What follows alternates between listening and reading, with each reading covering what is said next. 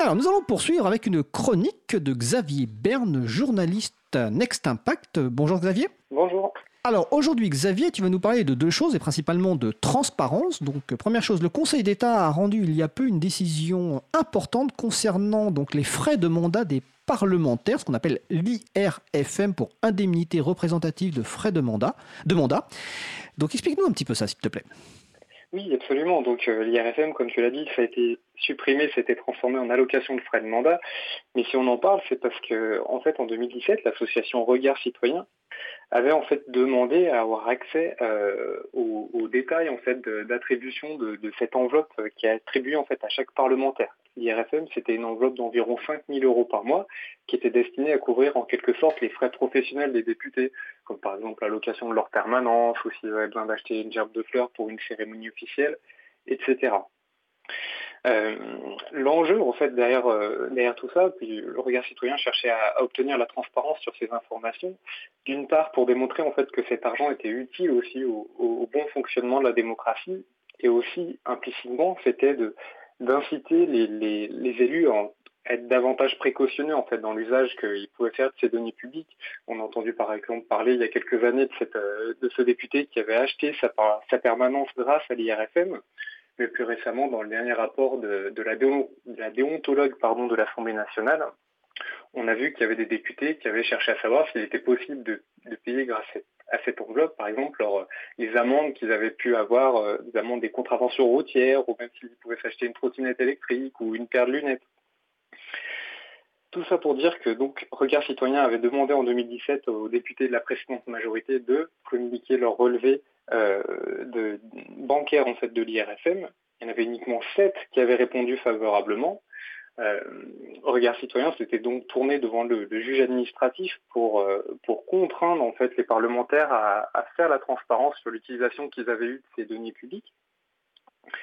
Fin de l'année dernière, le tribunal administratif de, de Paris s'est jugé incompétent. Donc euh, voilà, manque de chance pour Regard Citoyen qui, ne, malgré tout, ne s'est pas laissé euh, décourager puisqu'ils se sont tournés devant le, Conseil d'État dans le cadre d'un pourvoi en cassation. Le 27 juin dernier, surprise, euh, le Conseil d'État a annulé le jugement du tribunal administratif de Paris, jugeant qu'en fait le juge était bel et bien compétent pour savoir si oui ou non ces fameux relevés bancaires étaient des documents administratifs euh, communicable à tout citoyen sur le fondement de la fameuse loi CADA sur l'accès aux documents administratifs. Mais problème, le même Conseil d'État a jugé que les fameux documents n'étaient pas communicables. Donc en fait, on arrive à peu près au même résultat. Mais là où le bas blesse, c'est dans le peu de motivation de la décision du Conseil d'État, puisqu'en fait, le Conseil d'État, c'est très court, il laisse entendre qu'il pourrait y avoir une, atteinte à la souveraineté nationale si ces documents étaient euh, révélés au grand public. Alors, l'excuse de la fameuse souveraineté nationale, c'est ça?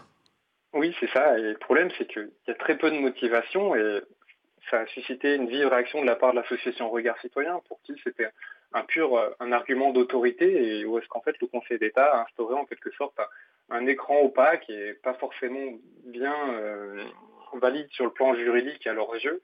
C'est comme ça en tout cas qu'on le ressent euh, et qui justifie l'opacité sur, sur des informations qui à leurs yeux relèvent du public, l'intérêt, l'intérêt général, puisqu'il s'agit, comme je le disais, de, de deniers publics. On est quand même sur des sommes qui sont relativement importantes, puisque 5 000 euros par mois pour chaque député, sachant qu'ils sont quasiment 600, on évite sur des, sur des montants qui atteignent plusieurs millions d'euros chaque année.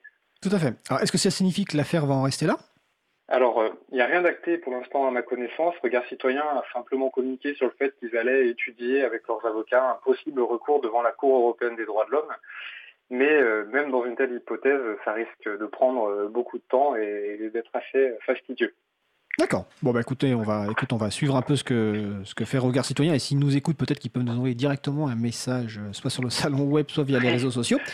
Alors le Conseil d'État, toujours lui, a rendu euh, également une décision, alors remarquée entre guillemets, sur un autre dossier, alors celui un, de tes dossiers qui te passionne, hein, enfin qui passionne beaucoup de gens d'ailleurs, euh, parcoursup. Donc est-ce que tu peux nous faire un petit rappel sur la chronologie de ce dossier?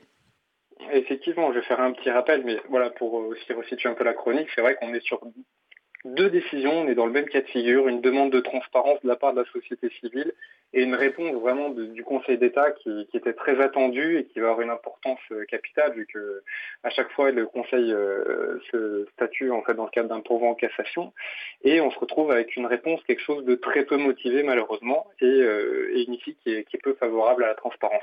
Donc effectivement, sur Parcoursup, pour rappeler un petit peu les enjeux, c'était le syndicat étudiant l'UNEF qui avait demandé l'ouverture de ce qu'on appelle les algorithmes locaux en fait de Parcoursup qui étaient utilisés par différentes universités. Et là, dans le cadre de l'affaire qui a été examinée par le Conseil d'État, c'était avec euh, l'Université des Antilles. Les fameux algorithmes locaux, c'est un peu le cœur de la machine Parcoursup dans la mesure où est-ce qu'en fait ce sont des tableurs euh, de type Excel qui, sont utilisés par les, par les jurys pour faire un pré-classement en fait, des candidats à partir notamment de leurs notes avant l'examen euh, vraiment définitif par le jury. Et donc euh, là, cette fois-ci, le tribunal administratif qui a été saisi euh, dans le cadre de la première instance avait donné gain de cause à l'UNEF en disant que les fameux algorithmes locaux étaient communicables. Là, bien sûr, ça a suscité une vive réaction de la part de l'Université des Antilles et puis aussi du ministère de l'Enseignement supérieur et, des présidents d'université qui ont rapidement voulu mettre un terme un petit peu à, l'hémorragie qui avait suscité ce premier jugement du tribunal administratif qui était aussi très attendu. Et donc le 12 juin dernier, on a eu l'arrêt euh, du Conseil d'État. Euh, et là, cette fois-ci, en fait, le Conseil d'État, pareil, il s'appuie sur, je le cite, des travaux préparatoires, fin citation de la loi euh, ORE sur l'orientation des étudiants de 2018, qui avait donc introduit le, dispositif Parcoursup, pour juger que les fameux algorithmes locaux ne, sont pas, ne pouvaient pas être communiqués à l'UNEF.